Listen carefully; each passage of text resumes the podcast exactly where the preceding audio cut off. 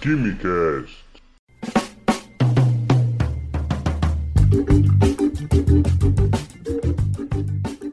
Alô, gênios, apreciadores de Química e Ciências do meu Brasil, senhoras e senhores, sejam bem-vindos e bem-vindas a mais um Quimicast. Eu sou o Vinícius, químico, e que tem um sonho de ver uma rede de transportes com trens de levitação magnética. Se bem que se formos parar para pensar em Brasil, talvez não seja muito bem um sonho, mas quase uma utopia. Enfim, triste realidade. Mas parando de coisa boa, certo? Bom, esse é um plano meio complicado ainda para engenharia, pois requer uma série de adaptações e de reformulações, certo? Apesar da gente ter atualmente o Japão, uh, já tem um trem-bala do tipo maglev que foi inaugurado em 2015, mas não se engane pela data recente. As pesquisas sobre esse trem, sobre supercondutividade e outros fatores para a instalação dessa rede ferroviária começaram na década de 1960, então é algo que já vem de tempos. O trem japonês maglev bateu o recorde de velocidade, chegando a 603 km por hora. Com essa velocidade, para ter uma noção, daria para fazer uma viagem Rio-São Paulo em menos de uma hora, sei lá,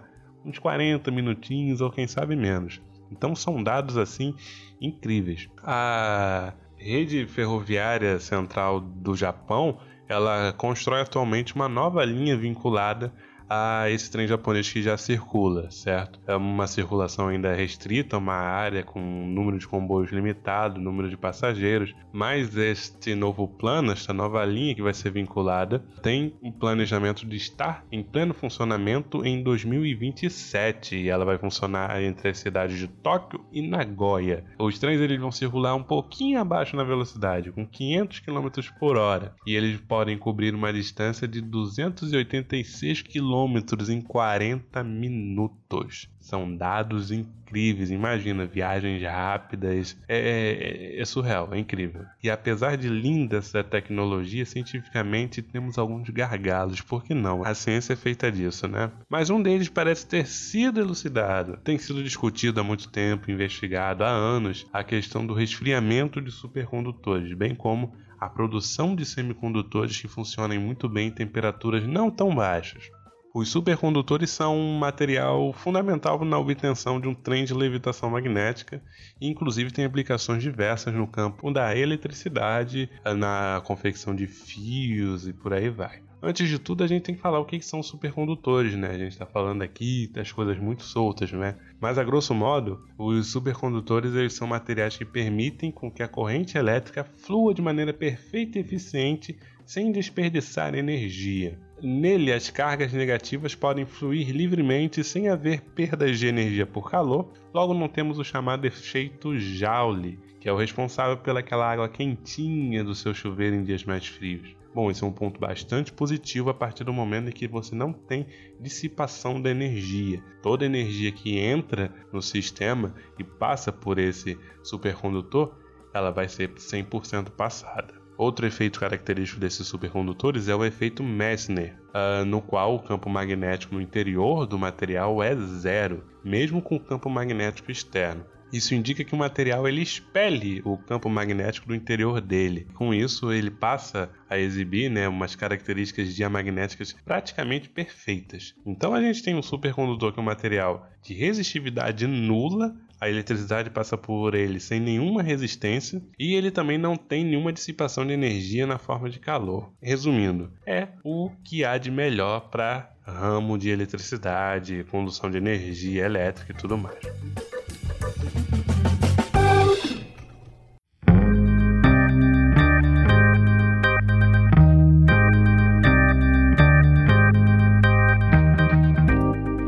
Mas quem pensa que essa história é de agora não é não, tá muito enganado. A gente já falou ali que por volta de 1960 o Japão já começou assim a investigar para projetar é, transporte por levitação magnética baseado em supercondutores. Mas o fenômeno em si da supercondutividade foi descoberto em 1911 pelo físico holandês Rick Holmes. Holmes observou que a resistência elétrica de uma amostra de mercúrio desaparecia completamente em temperaturas inferiores a 4 Kelvin, mas algum curitibano deve pensar: ah, essa temperatura nem é tão baixa assim.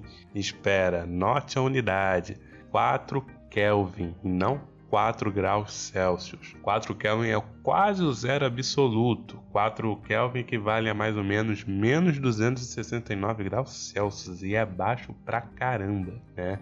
Desde a descoberta da supercondutividade, despertou grande interesse do mundo científico acadêmico e tecnológico. Para ter uma ideia dessa importância, oito prêmios Nobel foram concedidos a pesquisadores que atuaram na área, seja trabalhando com materiais que tenham essa propriedade, até a obtenção de fluidos que alcançariam temperaturas suficientemente baixas para que esses supercondutores operassem nas suas condições ótimas, temperatura ótima e condutividade perfeita. Então, o gargalo é exatamente esse: a temperatura de operação. Não é a temperatura de síntese do material. Ah, eu vou fazer aqui a síntese em uma temperatura bem baixa e eu vou ter o supercondutor. Não é por aí. Também não é você obter o supercondutor e você colocar esse material numa temperatura super baixa e essa propriedade se revela e depois que você coloca esse material numa temperatura ambiente convencional, você ainda mantém essa propriedade de supercondutividade. Não é assim. A temperatura de condutividade, de supercondutividade, é chamada temperatura crítica. E o material ele deve funcionar nesta temperatura para exibir as suas propriedades, suas características supercondutoras. Ponto interessante porque você tem a transição de um estado normal para um estado supercondutor desse material, onde é uma transição termodinamicamente reversível. Então, é, não é que você vai resfriar aquele material que ele vai se tornar um supercondutor para sempre se ele voltar a esquentar, ele vai voltar a ter as propriedades de um estado normal que nem vão ser tão boas condutoras assim. Bom, parando para pensar assim nessa questão de temperatura ótima, pode ficar um pouco esquisito, mas vamos dar um exemplo assim do dia a dia. Nós mesmos, nós temos temperaturas ótimas para determinadas funções que gostamos de fazer, certo? Por exemplo, naqueles dias mais frios, nós costumamos ficar em casa enrolados em nossos cobertores, encolhidos, maratonando algum tipo de série, vendo filme, comendo algumas coisas. Bom, em dias mais quentes, né? Uh, cobertor, chocolate, Netflix, isso tudo fica de lado. E a grande pedida é passar a tarde numa piscina, e visitar uma praia, uma cachoeira, fazer um churrasco, beber bebidas geladas e por aí vai.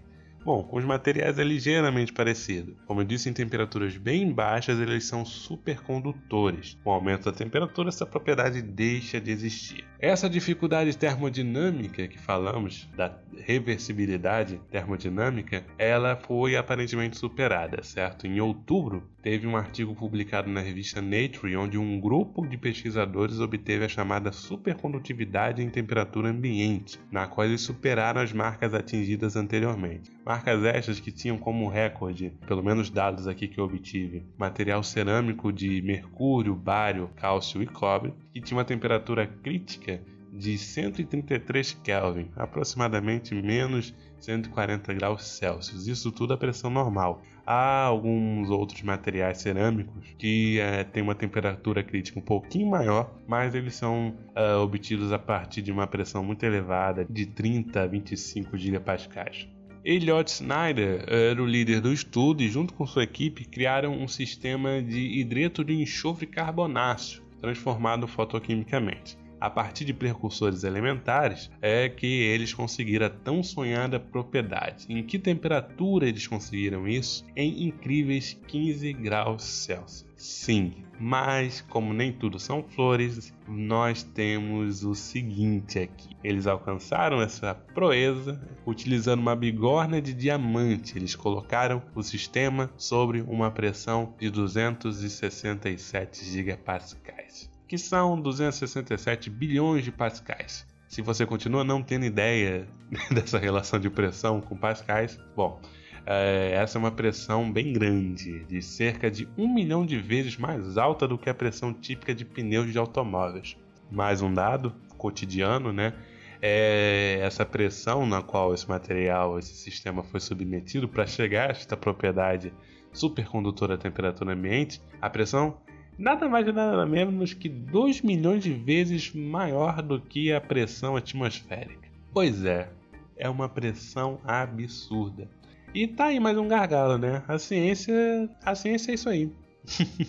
você resolve pepino de um lado, aparece um de um outro, um abacaxi aqui e por aí vai. Enfim, acredito ou não, os cientistas estão otimistas, certo? A busca continua por um mundo com viagens mais rápidas em transporte terrestre, onde a gente tenha um melhor aproveitamento de energia elétrica e também uma outra aplicabilidade bastante interessante, fios elétricos com materiais supercondutores. O cobre ele é um ótimo e excelente condutor de eletricidade, certo? Mas imagina se você tem agora transmissões por materiais supercondutores. A perda de energia elétrica seria bem mais baixa, as necessidades das produtoras né, hidrelétricas, termoelétricas, é, teriam uma demanda bem mais baixa, porque a energia ela se perde conforme ela vem sendo transmitida até as residências, os domicílios. Entretanto, quando você usa um supercondutor, você tem perdas muito minimizadas, praticamente zeradas. Essa é a ideia. E a partir de então você não precisa produzir tanto, porque não vai estar tá perdendo energia em nenhuma forma. Bom, vamos aguardar as cenas dos próximos capítulos, como eu digo, para ver onde é que nós vamos parar, não é? E a essência sim, essa grande roda que tem que permanecer girando e girando. O que lamento é que, por exemplo, tínhamos aqui tecnologia de levitação magnética incipiente, um processo piloto, protótipo do maglev Cobra na UFRJ, que esse ano foi desativado por algumas razões lá, falta de incentivo, falta de propostas para levar o projeto à frente, enfim. E o maglev que transportava ali, fazia um transporte regular em determinados dias da semana, no Centro de Tecnologia da, da, da, Ilha do Fundão, do campus da UFRJ, e infelizmente a gente tenta nadar as braçadas contra a correnteza da falta de investimento, da falta de apoio, mas às vezes vem notícias como essa e abalam um pouco a gente, certo? Bom, vamos ter expectativas de que o futuro será melhor, né? Não teremos carros voadores ainda como nos prometeram diversas obras cinematográficas da cultura pop, mas estamos aí, né? e para mais episódios do KimiCast é só acompanhar o site ou seu player de músicas e podcasts favorito. Acompanhe nas redes sociais para saber sempre que sair um episódio novo e a gente está divulgando por lá. Dúvidas, algo acrescentar, caneladas, sugestões de temas, é só entrar em contato nas redes sociais ou por e-mail. Um grande abraço a todos e até a próxima!